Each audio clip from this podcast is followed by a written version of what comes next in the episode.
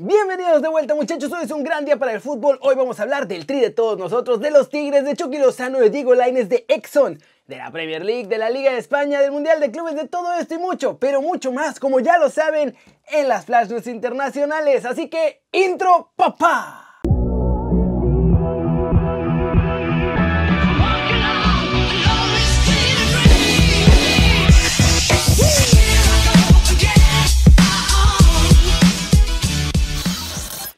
Empezar, por favor suscríbanse al canal porque es la única forma en la que YouTube ahora está promoviendo los videos. Si ya están suscritos y ya hicieron el cambio de suscripción de renovarla, de quitarla y volverla a poner, con eso basta y ya deberían llegarles bien las notificaciones. Ahora sí, vámonos con la nota One Fútbol del día. Adiós partidos en Europa y hola otra vez a los partidos moleros. Eso parece porque ya tenemos un partido más para el Tri. La selección mexicana anunció un amistoso contra Costa Rica el próximo 30 de marzo. Este sería el segundo juego para el Tri en el 2021, justo tres días después de enfrentar a la Gales de Gareth Bale. El 2020 parecía que México por fin estaba dando ese salto, se estaba cambiando a países como Holanda, Argelia, Japón, Corea del Sur y que de CONCACAF pues solamente fue ese de Guatemala que en realidad era de chocolate. Pero ahora regresamos a enfrentar países de nuestra confederación. Hay que ver si Tata sigue presionando por tener encuentros con rivales de mayor jerarquía. Mientras tanto, pues hay que ver cómo le va al Tri en estos dos partidos. Y recuerden que si quieren saber todo de la selección mexicana,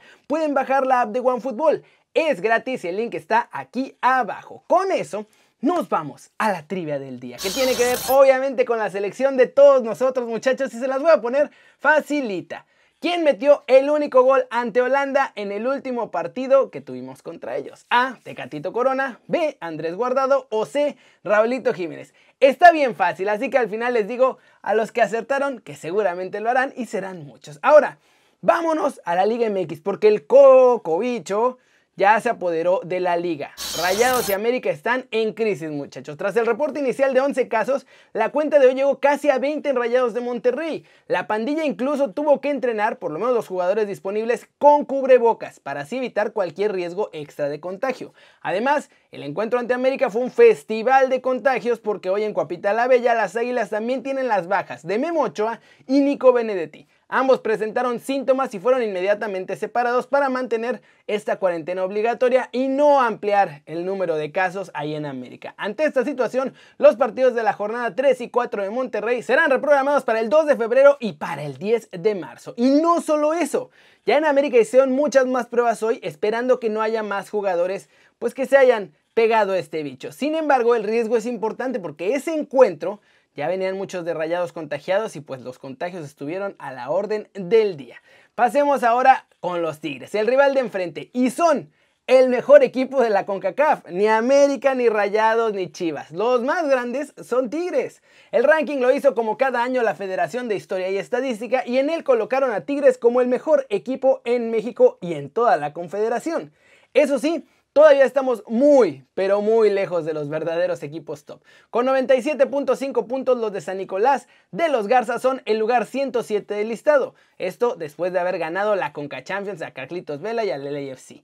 Otros equipos mexicanos que aparecen son los campeones, León, que es el segundo mejor del fútbol mexicano, pero hasta el puesto 138. Cruz Azul está en el 163, América en el 197 y Monterrey en el 206.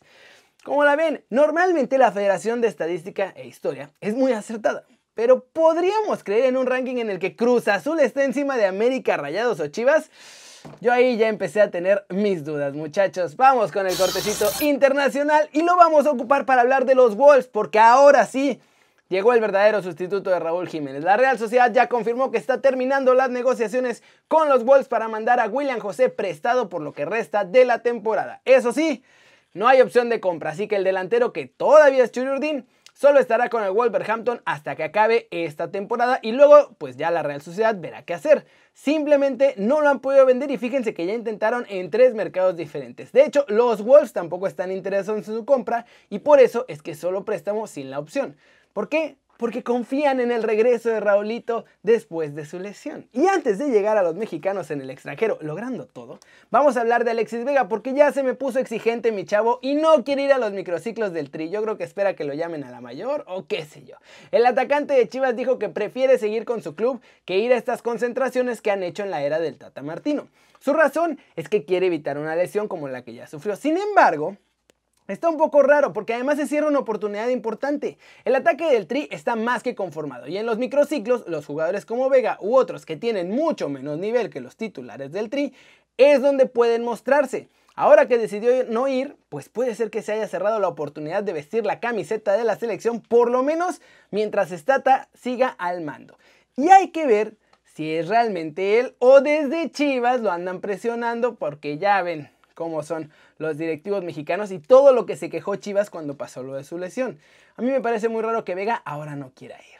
Y bueno, ahora sí muchachos, vámonos, vámonos con el resumen de los mexicanos en el extranjero porque jugaron Chucky, Laines, Araujo y hasta Edson estuvo en la copa con el Ajax. En España muchachos, señor Diego Laines. A partir de ahora le tenemos que llamar señor Diego Laines, que se dio un partidazo de crack, durísimo en el mano a mano, volvió loca toda la defensa del Celta. Juego brutal y además participó en la jugada del primer gol del Betis con el que empataron temporalmente al Celta 1-1. Además siguió insistiendo, provocó dos tarjetas amarillas. Diego Laines hizo lo que quiso.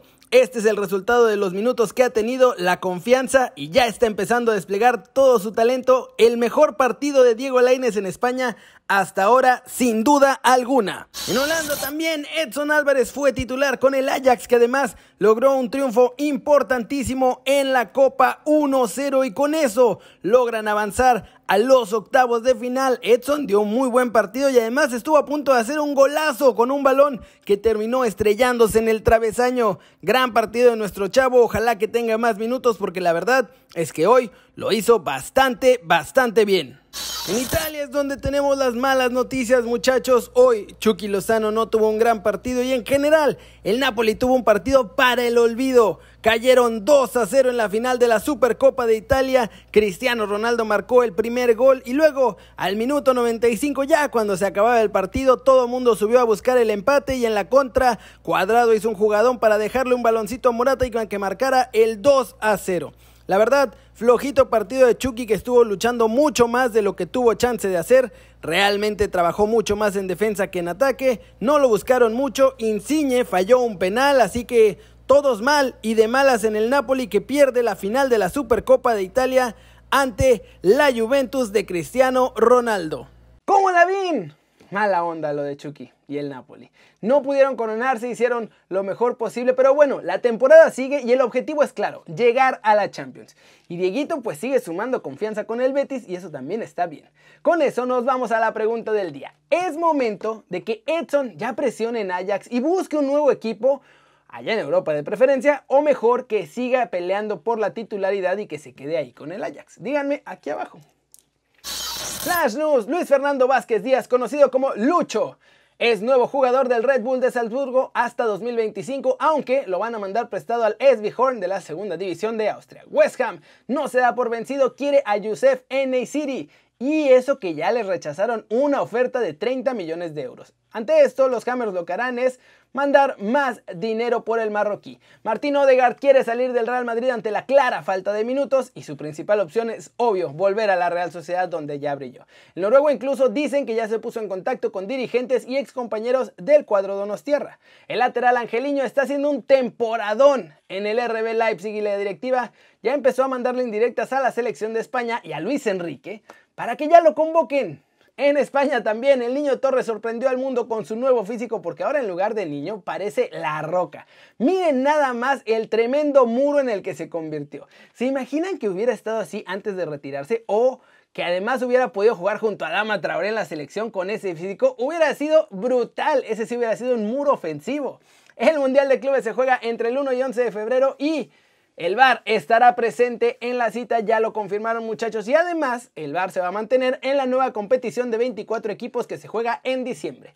Y vamos a terminar el video con la respuesta correcta de la trivia. La pregunta fue facilísima. ¿Quién marcó el gol en el último partido ante Holanda? Y la correcta es obviamente C. Raulito Jiménez con la especialidad de la casa muchachos, penalito al minuto 60 y con eso le ganamos a los holandeses en esta ocasión. Muchas, muchas gracias por ver el video. Suscríbanse por favor, denle like si les gustó, métale el zambombazo duro a la manita para arriba. Repito que se suscriban, ahora es súper importante las suscripciones.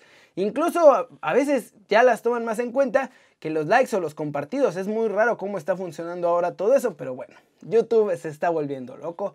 Todos nos estamos volviendo un poco locos en esta pandemia, así que por favor suscríbanse si les gusta el contenido. Ya saben, diario, noticias desde la redacción en la mañana con Dani. Que News aquí, yo solapa, pero siempre, en todos los shows y todos los días, me da mucho gusto ver sus caras sonrientes, sanas y bien informadas. Y aquí nos vemos mañana muchachos, en vivo en Twitch, tempranito, 11 y media de la mañana, tiempo del centro de México. Después ya sale el video desde la redacción aquí en YouTube. Y por la tardecita aquí en Keri News.